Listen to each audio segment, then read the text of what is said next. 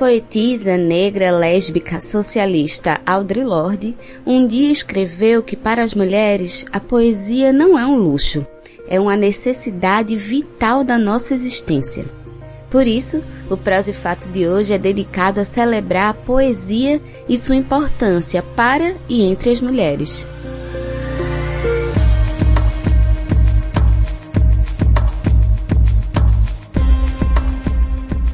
Olá, eu sou Yale Tairine e está começando mais uma edição do programa Prosa e Fato.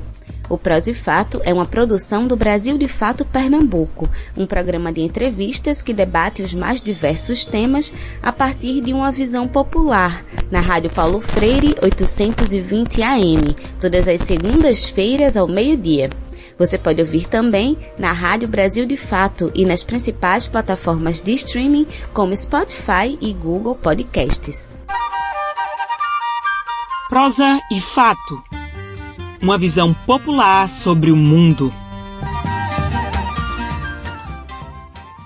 Em Pernambuco, há poetisas que estão escrevendo em vários cantos do estado. E nossa primeira entrevistada de hoje vem da Zona da Mata.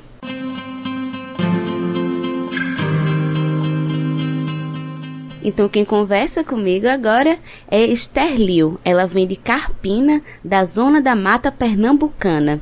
É escritora, poetisa e lançou esse ano o seu mais novo livro, Balaclava. Seja bem-vinda ao Prosa e Fato, Esther.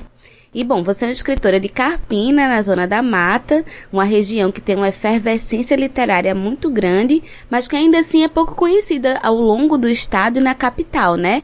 Quais são os desafios de ser uma escritora e poetisa do interior? Ser escritora, ser mulher, né, na Zona da Mata, é um caminho diferente de ser de ser uma mulher atuante num, num, numa capital, numa região metropolitana, a meu ver. Porque parece que pela minha, pela minha trajetória de vida, eu enxergo, enxergava, né, alguns anos, que tinha um delay, assim, tinha um atraso do que estava acontecendo em Recife para o que vinha a acontecer na, nessa, nessa grande periferia que a gente chama de interior do Estado. Né? Para mim é uma grande periferia. E, inclusive uma periferia articulada para não chegar na, no litoral, no, no chegar na cidade. Articulada historicamente, politicamente, enfim. Estar aqui como opção, eu nasci em Recife, né, mas eu moro aqui desde criança, então eu realmente, a, a, essa geografia, ela me desenhou como escritora, como pessoa, como, como mulher, como profissional, em tudo que eu faço. A gente acaba, assim, acaba vazando para a nossa performance de vida muito do nosso entorno. Não, não de uma forma determinista, mas de um jeito orgânico mesmo, uma osmose aí, que você vai trazendo para a sua escrita o que entra pelos seus poros. E, e a Zona da Mata tem, uma, tem umas características muito ímpares, assim, muito únicas. É, a gente tem é, a efervescência literária da capital, lindo, e a gente tem a magnitude da poesia sertaneja, maravilhoso. E a Zona da Mata, para mim, ocupa meio esse meio do caminho, que tenta se autoafirmar ah, ao longo da, de décadas. Assim. Então, vez ou outra aparece uma figura interessante, traz esse, esse lugar à tona de novo e se lembra, as pessoas um, se lembram que existe a Zona da Mata, que é um lugar que tem identidade, que tem uma linguagem própria, que tem personalidade mesmo. Mas isso, eu, eu, pelo que eu enxergo, isso muito rapidamente arrefece. O que acontece aqui, eu acho que é a coisa mais difícil e que a gente conseguiu até de um certo jeito, de uns anos para cá, é você achar seus pares. É você saber quem está correndo junto, quem está mesmo, na mesma proposta, quem está botando projeto, quem está escrevendo livro, quem quer trocar uma ideia. Porque acho que a, a, literatura, nesse nosso mundo conectado, assim como todas as artes, ela é feita também dessa troca de ideia, dessa troca de contato, dessa me inspira que eu te inspiro, estamos aqui, mostra o teu que eu mostro o meu, sabe? Aquela, aquela, aquela não vou nem chamar de legitimação, mas vou chamar de uma inspiração mesmo que vem do outro. Às vezes você, você quer olhar sobre algo que você escreveu, às vezes você quer uma ideia, às vezes você está afim de dar uma ideia. E é muito importante a gente achar nossos pares, a gente saber quem está mais ou menos no mesmo rolê. Acho que a região ela se fortalece, ela se, essa identidade se exacerba, ou sei lá, ela se, ela aparece melhor em grupo, em bando. E hoje, assim, os meus contemporâneos daqui são maravilhosos. Eu tenho um orgulho de pertencer a esse nicho. É um nicho porque É, o Estado, a gente, como Pernambuco, a gente tem muito isso, de se dividir em zonas, né?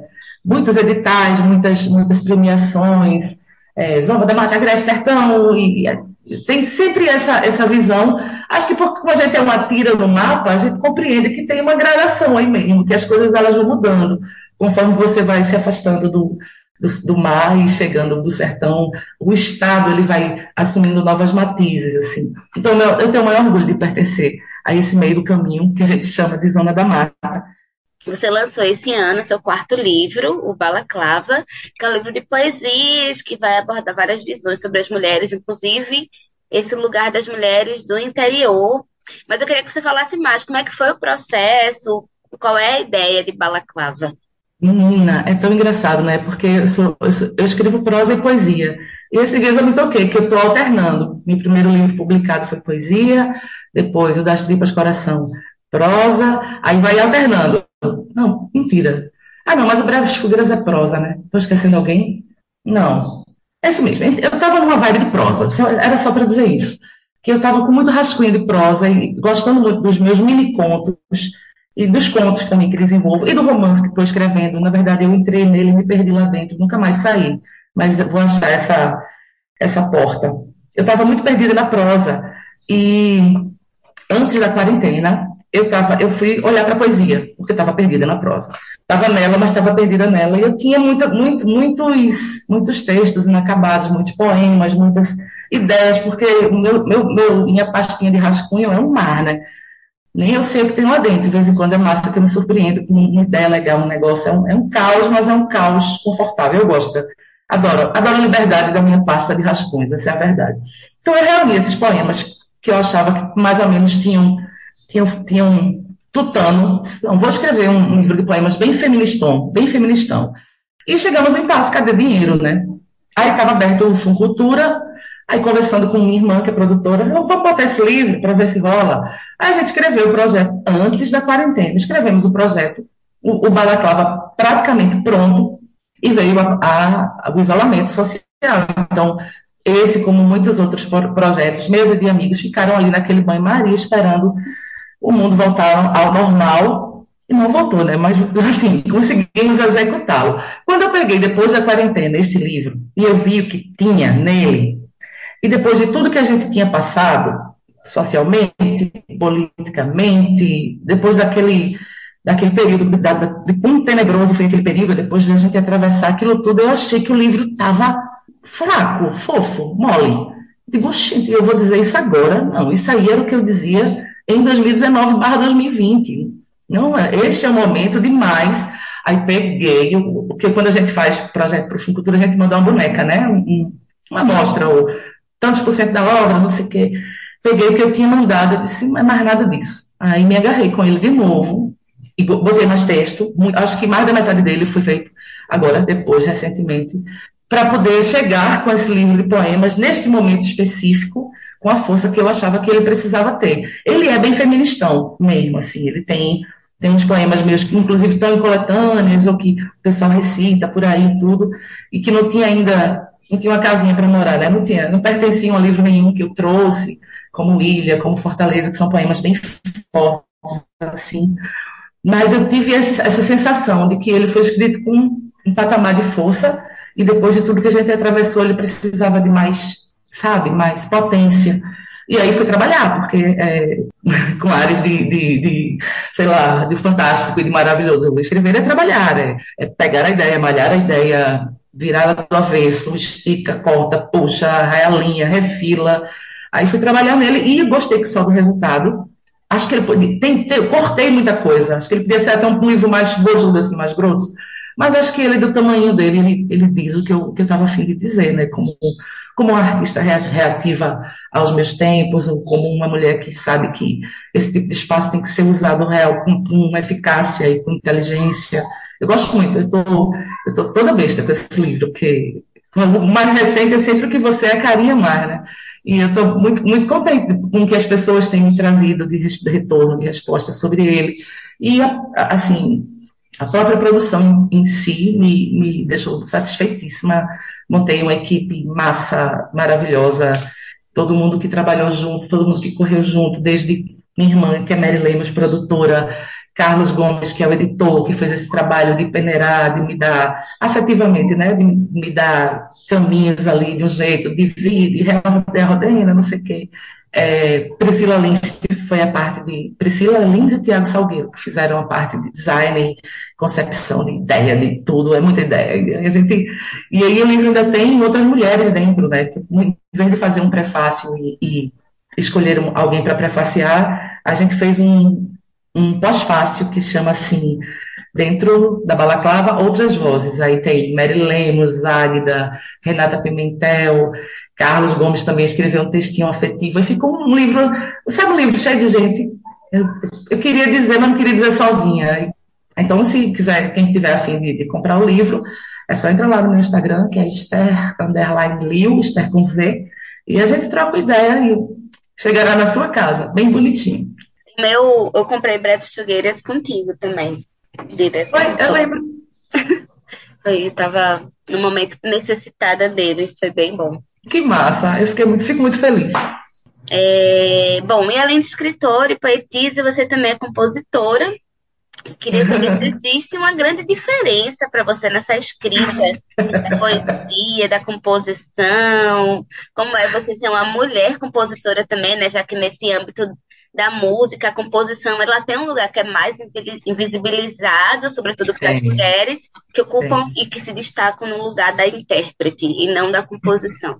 É verdade, tem essa, tem essa divisãozinha aí, né? Sutil, mas está bem melhor. Já foi, já foi mais complicado esse, já foi mais complicado ocupar esse espaço. Eu digo assim, amiga, eu sou, eu escrevo, né? E quando eu estou escrevendo, eu sinto que o texto é que, ele, é que me diz o que é que ele quer ser. Parece que eu estou sendo poética agora, mas eu não estou. Isso é fato, é real. Você pega o seu tecladinho, o seu celularzinho e começa a escrever um negócio e aquilo teima. Por exemplo, eu estou escrevendo um conto e aquilo teima em ser poesia. Ou estou escrevendo um poema e aquilo soa como uma letra de canção. É como se eu não fosse, a minha intenção fosse o menor, o menor das questões. A questão é o que, que esse texto que está chegando, o que é que ele quer ser, como se fosse a vocação do texto. E aí eu falo, eu, eu, eu gosto de dizer assim, eu não, eu não sou instrumentista, né? E eu não crio melodia. Aí eu digo que eu sou letrista, porque acho que compositor, a música, a composição musical é feita de letra e melodia. Como eu não crio melodia, eu me considero letrista, não me diminuindo, porque minhas letras são foda, não, tô brincando. Não me diminuindo, mas para ocupar com, com, com honestidade esse lugar de quem é, assume e sustenta a mensagem. É, qual é, né, o texto, assim, a, a, qual é a real dessa canção? Ela quer dizer isso, assim, eu acho que sustentar e ter essa ideia e lançar isso para um parceiro, para uma parceira musical, eu acho importante, bonito e, e rico para caramba. É, e acontece de algumas maneiras bem engraçadas, assim, é, alguém me manda uma melodia, bota uma letra aí, Lio, aí eu, vamos lá. E eu quero nem saber o que a pessoa quer falar, boto lá uma letrinha que eu quero, enrola, é lindo. Ou eu tenho, eu tenho uma letra e mando para um parceiro, ó, tu não quer musicar isso aqui não? E o parceiro vai lá e o resultado geralmente eu adoro. E o mais legal e confortável de todos, né? Quando alguém pega um texto meu e música sem nem eu saber. Que pega o poema e diz, ei, pô, tu não é poema não, tu é canção, traz pra cá. Sabe? Eu acho bem, bem interessante. Então é um jeito de estar na música, que é uma paixão da vida. A minha, a minha vida tem uma trilha, uma trilha sonora, feito um filme, né? Desde que eu nasci, assim, eu tenho trilha para tudo. Assim, eu, eu, sou uma pessoa que escuta música para caramba. E estar, estar na música, estar na gênese, é um, é um lugar que eu acho precioso, assim, que eu gosto de estar. Mas, mas isso, assim, nesse lugar da letra, e sempre obedecendo à vocação do texto, que é que texto quer ser, assim. Aí, ao longo desse, desse, desse processo, né, desse tempo que, que eu venho fazendo as coisas e aparecendo e fazendo os contatos, eu já ganhei parceiros chiquérrimos, assim, maravilhosos.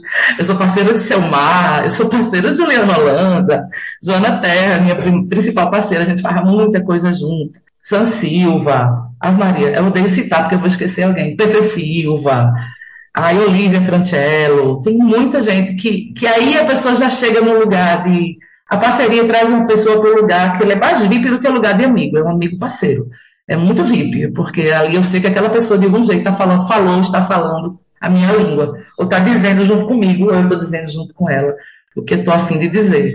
Eu acho muito, muito legal, muito bonito. Bem, o papo com Esther Livre está muito bom, mas vamos para um rápido intervalo. Fica por aqui que nós voltamos já já. Vocês estão ouvindo o programa Prosa e Fato, uma visão popular sobre o mundo.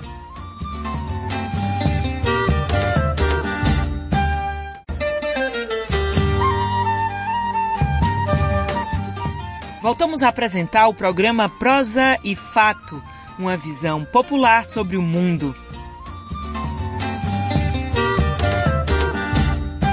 Estamos de volta com o segundo bloco do programa Prosa e Fato para continuar nossa conversa com a escritora e poetisa Esther Liu.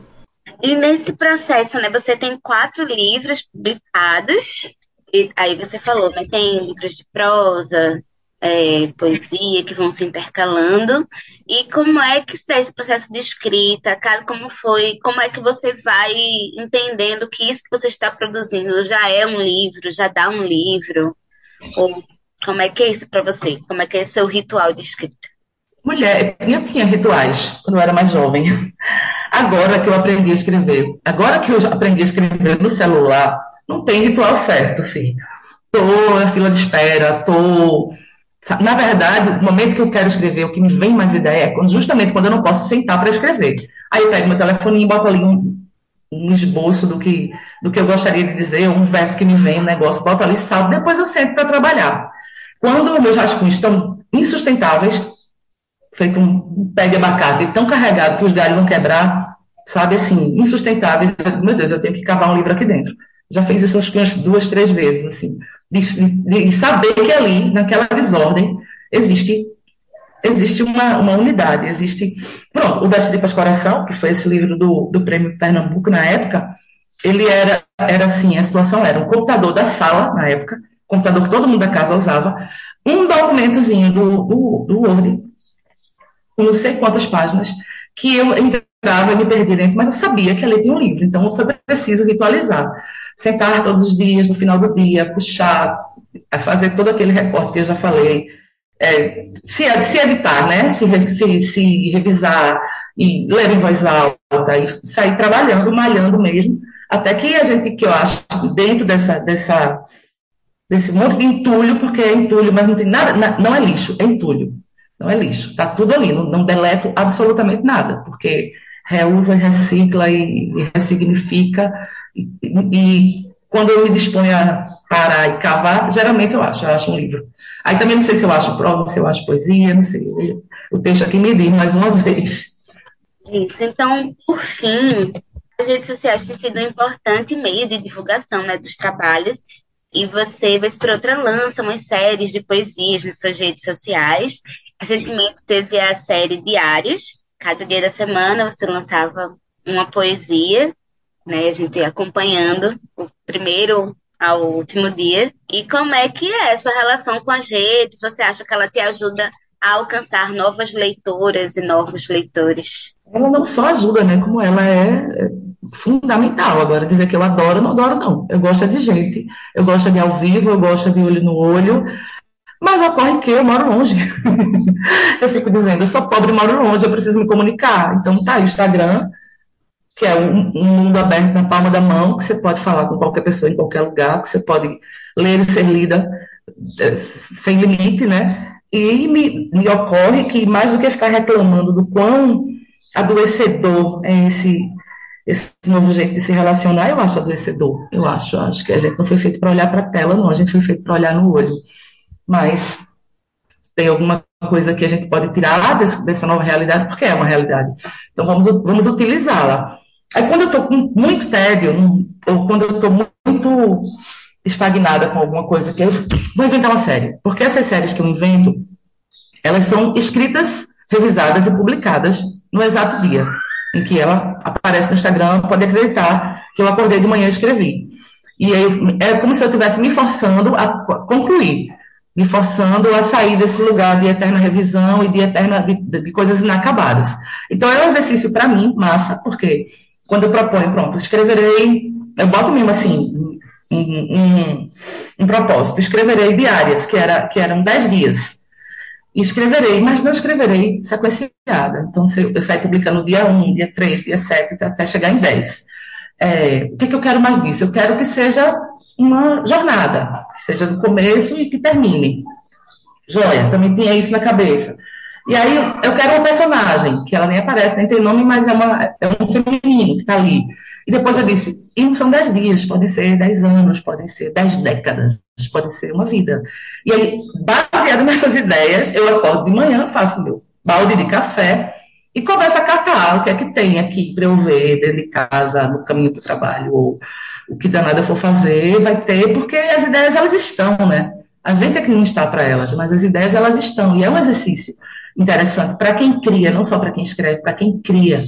Esse olhar que capta, ele é um exercício é, que eu digo riquíssimo, assim, fértil para a criação artística. Às vezes a ideia está na sua cara, você não vê. E às vezes ela está até escondida e você está com um olhar mais aguçado, assim, tá, é ali que ela está. É por ali que eu tenho que ir, sabe? É, é dali que vem meu, meu, meu próximo parágrafo. E, e, eu acho isso muito ligado ao jeito como a gente vive, né? Assim, a minha, minha vida, ela, ela, tem esse improviso, tem essa, essas nuances de quem pega no, no ar alguma coisa, ou que algo pego no ar muda muito o teu trajeto.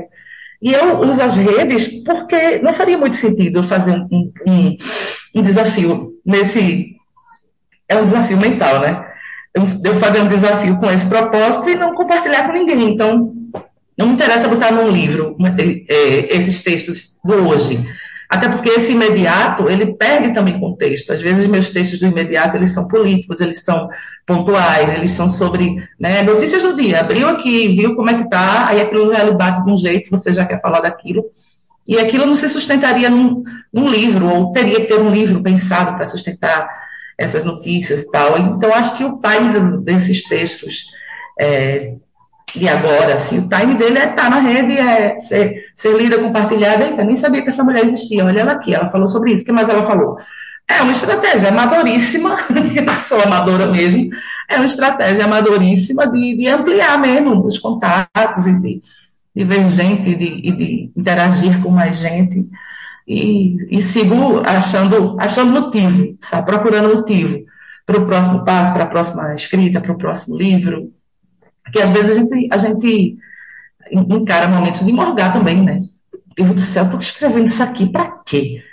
Né? As crises, né? As crisinhas dela. Estou escrevendo isso aqui para quê? Não, não vamos, vamos, se animar, vamos se animar. E o que me anima é gente, o que me anima é trocar ideia, né? Os biscoitos, olha, biscoito de elogio de escrita eu adoro. Não precisa dizer que eu sou bonita, não, basta dizer que eu escrevo bem. É, Esther é isso. Muito obrigada pela sua participação Ai, nessa conversa. Foi maravilhoso. Que bom. Que bom. Você é massa também. Como estamos falando sobre poesia e literatura, vamos conhecer a experiência de uma livraria de rua em Fortaleza, a Livraria Lamarca, um espaço de encontros e atividades culturais. Confira agora mais um mosaico cultural. Brasil de Fato 20 anos. Apoie e lute.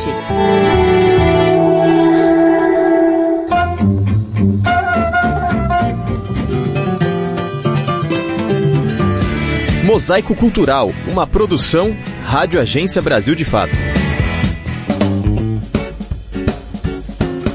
Para quem gosta de ler, passear em livrarias pode ser um programa que dura horas. Por isso, pequenas livrarias de rua lutam para manter as portas abertas. Em Fortaleza, por exemplo, apesar das dificuldades, as livrarias se transformaram em um espaço de cultura e de encontro. A universitária Carolina Alves lê, lê muito. Mas além dos títulos impostos pelo curso de Ciências Sociais, ela está sempre atrás de uma nova leitura. Eu sinto que a imaginação é, deixa mais livre, sabe? A questão da imaginação, né? Porque nos filmes a gente já tem aquilo dali, né? Nos livros a gente abre mais espaço para pra imaginação, né? E eu gosto muito porque normalmente quando eu tô lendo livro eu consigo, tipo, quase que entrar, assim. Eu acho isso, esse processo muito legal. A internacionalista Luísa Filizola também integra o time de fanáticos por livros. Eu leio muito, acho que desde a pandemia ainda mais, assim, mais de um livro por semana. E eu gosto muito de ler ficção, assim, poesia, é, literatura, né? Toda vez que eu leio o livro, nunca é um tempo desperdiçado. É sempre um tempo de engrandecimento, não importa qual livro seja. Às vezes não é uma leitura nem que muda a minha vida, mas eu sempre acho que eu saio melhor do que quando eu entrei. Valentina tem seis anos e ainda nem aprendeu a ler, mas já encontrou o seu jeitinho de decifrar as histórias dos livros. A gente vê e vendo a gente lê. Aí tu cria uma história, é? A gente faz a imagem, a gente vê a imagem e pensa como é que pode ser. Oh, dando cientista, por que esse sofá tem aranhas? Passear por entre as prateleiras, folhear um livro, escolher um título que nem estava na lista de leitura são experiências proporcionadas pela ida a uma livraria. Mas tem sido cada vez mais difícil manter este hábito, já que muitos desses espaços deixaram de existir, principalmente essas livrarias de rua. Na Avenida da Universidade, no bairro Benfica, na capital cearense, uma charmosa casinha de fachada simples abriga a Lamarca, um dos poucos espaços que ainda nadam contra a corrente para manter suas portas abertas. A livraria é aconchegante e aqui a compra de livros faz parte de uma experiência maior, já que é possível tomar um café, ouvir uma música ou marcar um encontro com os amigos. A jornalista Mirelle Costa frequenta o local. E eu acho que a gente precisa cada vez mais de espaços como esse aqui na Lamarca. A gente percebe que não se trata apenas da venda de livros, mas também de um espaço para agregar, de um espaço de convivência que estimula a formação do público leitor. Então isso é muito importante, principalmente no nosso país. A crise que assolou as mega livrarias, óbvio, reverberou também nos pequenos negócios. E a Livraria Lamarca surgiu justamente num momento de forte crise do setor. Guarani Oliveira, proprietário do estabelecimento, explica. Como a gente começou o negócio nesse momento e a gente foi entendendo depois dessas dificuldades, a gente é, é, foi crescendo à medida do que a gente também colocava, né? Trabalhei sempre fora, então sempre é, coloquei recursos dentro da livraria e a gente foi sempre jogando xadrez com as contas, né? Seis anos se passaram desde que a ideia de abrir um espaço físico para a venda de livros surgiu. Com o tempo, a estrutura melhorou e hoje a Lamarca conta com mais de 14 mil títulos disponíveis. Mas os desafios de manter uma das últimas livrarias de rua da cidade também acompanharam a história de resistência deste espaço, como conta Guarani. A crise causada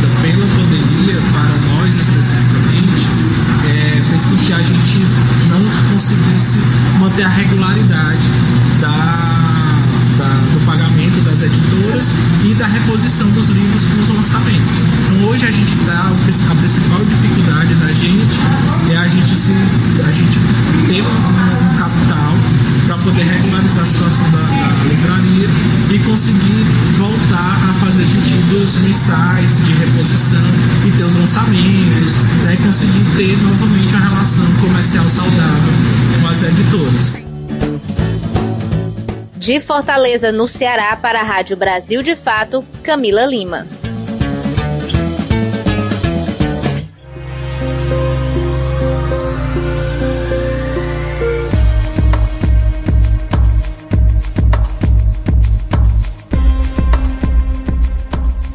Você quiser sugerir algum tema, fazer um comentário ou tirar qualquer dúvida sobre o nosso programa, você pode entrar em contato conosco pelo nosso telefone, que também é o nosso WhatsApp. Anota aí: DDD 81 996060173. Caso prefira nos mandar um e-mail, o nosso endereço é prosaifato@gmail.com.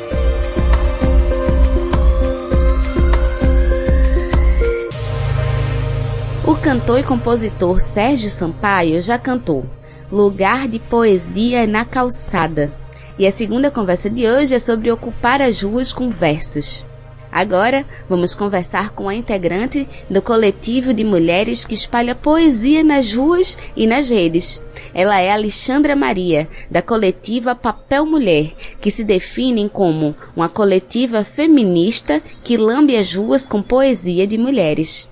Alexandra, seja bem-vinda ao Prosa e Fato. E para começar, conta pra gente como é que surgiu a ideia desse coletivo de espalhar lambes poéticos pelas ruas.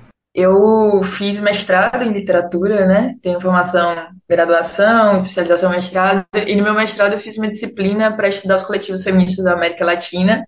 E, é, e uma das propostas dessa disciplina era a criação de uma coletiva, né? Era a proposta de a criação de uma coletiva. E aí, nesse momento, 2021, Bolsonaro, né? No momento assim que a gente estava muito fechado em casa, né? E eu tinha um esquema de pregar poesias pela casa, assim, papéis pela casa e fazendo essa disciplina, em algum momento nessa disciplina, né, estudando os coletivos, percebi, né, percebi assim, né, é, é parte, era uma da, da, dos intuitos da, da, da, ai, da disciplina, mostrar como atuavam os coletivos e a intervenção urbana era muito usada para a maioria desses coletivos, né? Tanto da Argentina, coletivos da Argentina como Bolívia. E aí surgiu a ideia de levar essas poesias que eu já colocava pela casa, assim, no esquema de dar força para o que estava acontecendo, Bolsonaro, Brasil, pandemia, na rua, né? Era também, foi também uma dinâmica de acho que de conclusão, de desfecho, né? Fazia muito tempo que eu estava estudando literatura de mulheres, né? E e dentro desse debate, né, de como é invisibilizada, de como foi apagada essa literatura, de como ainda é difícil acesso, né? A gente tem muito acesso quando a gente está dentro das nossas bolhas, né? Mas quando você vai dentro de um esquema de ver como é a grade curricular, né, das escolas públicas, das escolas particulares, até mesmo da universidade, né, dependendo de que universidade você está, se você está fora dos grandes centros, onde as discussões estão mais efervescentes, né, você ainda vê uma grade curricular que apaga a escritura de mulheres, né? Então, tinha aí um, um, um entendimento já vindo de, desses estudos, né, de que essa literatura ficava muito reduzida a certos espaços, de que era uma literatura muito potente, né? Então, é, fazia anos que estava estudando só literatura de mulheres, lendo só literatura de mulheres e entendendo, por exemplo, né, que havia temas que não são trazidos por, por literatura de homens, né, como a questão do estupro, do aborto, né, quando você vai pensar até mesmo a questão homossexual, né, ou quando são trazidas, são trazidas de forma a confundir, né, então, por exemplo, é muito comum encontrar em livros mais antigos, né, escritos por homens, é, o estupro acontecendo sem uma crítica, né, parecendo uma coisa normal, assim, né, você não consegue nem entender que você está lendo uma cena de estupro, né, então, o entendimento de que dentro dessa literatura, né, dentro dessa literatura produzida por mulheres, estava aí borbulhando muitos temas que tinham caráteres muito políticos também, né, de muita movimentação social e de que eram muito importantes trazer esses esses poemas para a rua, assim, né, para o acesso máximo de pessoas que estavam de alguma forma sendo excluídas desse desse recorte, né? E por entender também que, que literatura em qualquer lugar, mas aqui no Brasil, né, também é uma, uma, uma arte muito cara, né? Se você pensar uma dinâmica de um livro, assim, né? E de como é uma formação literária também é algo que costuma, costuma ficar restringido a certas pessoas, né? Esse acesso à livraria, entrar na livraria, comprar um livro que custa 50, 60 reais, né? Então, um entendimento também de que levar essa literatura para a rua seria, de alguma forma, democratizar essa literatura, né? Quando eu formulei a ideia, é, a ideia foi, era que fosse uma coletiva, então formulei o que, que seria a papel, né? Que seria essa ideia da, dos papéis na rua, é, que procurei um pouco sobre a estética, pensei um pouco que não queria que ficasse restringida. É, nesse tempo eu estava morando no Rio, mas eu sou de Fortaleza, então, que não queria que ficasse restringida aos ao centros urbanos do Brasil, né, Rio, São Paulo, assim, então tinha uma amiga que está na organização muito forte comigo, que é Jéssica, que é da Paraíba, então busquei Jéssica, Jéssica na Paraíba buscou outras mulheres do Nordeste, a gente conseguiu ficar bem forte no Nordeste por um tempo, e aí foi isso, assim, né, começamos em 15, é, éramos grupo organizacional de três aí no início, eu, Jéssica e Juca, que era uma amiga aqui também do Rio, e depois o coletivo foi crescendo mais, assim, hoje, hoje já tem outra configuração, tanto de organização quanto de, de quantidade de pessoas que fazem parte, mas foi assim, mais ou menos, que nasceu. E através da página do Papel Mulher, a gente entra em contato com diversas escritoras do Brasil que são incríveis, mas ainda pouco conhecidas, invisibilizadas e até negligenciadas pelo mercado editorial, como você bem falou, né? Vocês já tiveram alguns retornos dessas escritoras ou de outras mulheres sobre isso de conhecer novas mulheres através da página? Sim, rola, rola uma coisa até interna da papel, né? De mulheres que entram hoje em dia. A coletiva tem 140 mulheres no Brasil. Não são 140 ativas, né? No coletivo a gente tem uma rotatividade muito grande, então às vezes entra uma mulher, cola uma vez, cola lame uma vez, sai, às vezes fica aí no grupo, né? Mas já teve um retorno dentro da papel de meninas é, comentarem, né? Que o coletivo foi muito importante para conhecerem certas escritoras, né? E da página, assim, a gente tenta é, por mais que a página tenha crescido muito, é um do, do a página tem uma importância muito grande para a gente na dinâmica de espalhar isso, né? Então é pela página que novas, que novas integrantes chegam na gente hoje, mais do que qualquer outro lado, porque a página ficou muito grande. É, e a página também para a gente é um modo de segurança, né? Na dinâmica de se acontecer alguma coisa é, com, algum integrante da coletiva nisso de estar tá intervenindo, de estar tá fazendo uma intervenção urbana, que por muitas vezes é considerada, é marginalizada, né? É considerada crime a gente tem uma segurança na página de que a gente conseguiria divulgar bem isso, mas a gente fica muito lembrando da coisa da rua, assim, né? De que a rua é, é o mais importante, e aí tô falando isso porque normalmente vem comentários da rua dizendo. E aí, pra gente é o lugar mais importante, né? Quando mulheres mandam mensagem pra gente dizendo, ah, eu parei para ler tal lame e foi um presente no meu dia e tal, assim. Também, quando acontece, assim, deixa a gente muito feliz, assim. Mas costuma acontecer também nos comentários, de meninas falarem das escritoras e tal. Acho que acaba que, que virou, assim, né, um apanhado, né? Você tá lá, a gente tem várias, a gente desde o início foi isso, né? Quando eu montei, articulei, chamei muitas meninas muito diversas para ajudar com a curadoria. A nossa curadoria é totalmente aberta, assim, né? A seleção de frases é aberta. Então, para integrantes, né? A gente faz a nossa curadoria, né? E é muito importante que seja aberto, né? Se você pensar que eu vou selecionar certos escritos, você selecionaria outros, né? Isso garante uma diversidade de, de representatividade de escritoras também na nossa curadoria. E, e, eu acho que hoje em dia, quando você entra na página né, e abre lá e tem uma diversidade enorme, você consegue ainda dar uma mapeada ali do que, que te interessa e o que, que não te interessa em termos de leitura, né? Então, eu acho que isso também é um, um, um grande feito assim, que a gente conseguiu. O papo com Alexandra Maria tá muito bom, mas agora vamos para um rápido intervalo. Fica por aqui que nós voltamos já já. Vocês estão ouvindo o programa Prosa e Fato, uma visão popular sobre o mundo.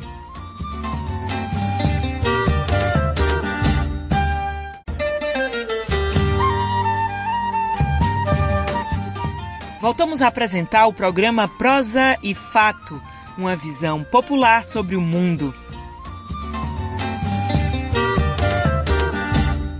Estamos de volta para o nosso terceiro e último bloco do programa Prosa e Fato na sua rádio Paulo Freire 820 AM.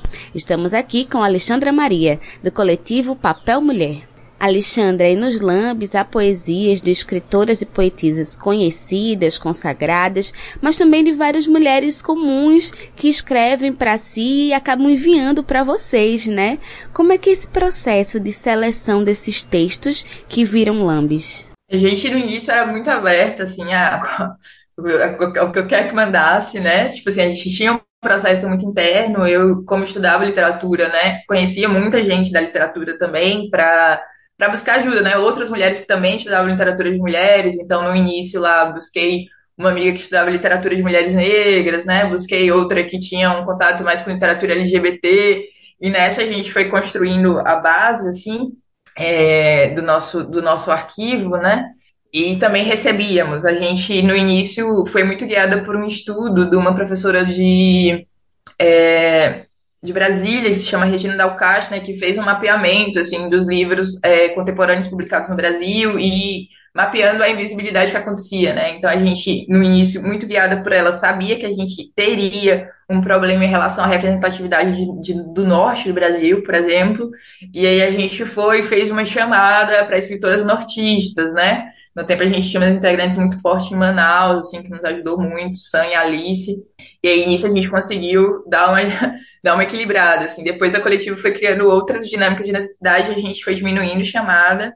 E também foi crescendo muito, né? Isso de crescer muito na página, cresceu muito a procura de mulheres para serem aparecerem, né? Aparecerem com a gente, assim, terem seus exames, aparecerem na página, né? E foi um choque, assim, acho que a gente já sabia em algum momento, né? Eu acho que dentro do que eu consigo pensar, assim, né, do que aconteceu com a papel, é muito dentro do que eu estudei, né, de literatura, eu estudei por muito tempo diários de mulheres, né? E, e é muito louco que eu acho que está acontecendo nessa explosão também de escritoras mulheres, né, de mulheres se reconhecendo como escritoras, agora que a gente tem as ferramentas para se reconhecer como escritora, vem muito dessa história de que a gente foi ensinada a escrever muito cedo, assim, né? Nessa, nessa ideia de que escrever diário eram coisas de mulheres, né? Então, nossos pais ali têm uma história aí meio de, de receber um diarinho de presente, né? Alguma coisa aí que, que, que fomentou isso e que tem esse boom enorme de mulheres demandando por serem reconhecidas como escritoras e que é algo incrível, assim, se você olhar o silêncio de alguns anos atrás, né, ou da pouca representatividade de alguns anos atrás. Então tem uma quantidade enorme de mulheres que nos procura. A gente ultimamente faz chamada a cada duas, duas vezes no ano para receber escritos também dessas mulheres que, que não estão, que a gente não consegue mapear na nossa curadoria interna, né?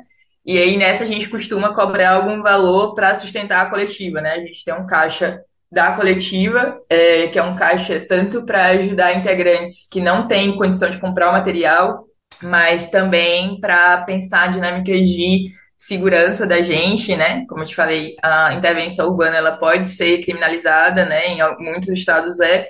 Então a gente tem essa preocupação se um dia acontecer alguma coisa com algum, algum integrante, a gente tem uma preocupação de ter um caixa de fiança então, a gente ultimamente está meio que cobrando para fazer essas curadorias que são de fora, entendendo que a gente precisa é, viabilizar a coletiva, né?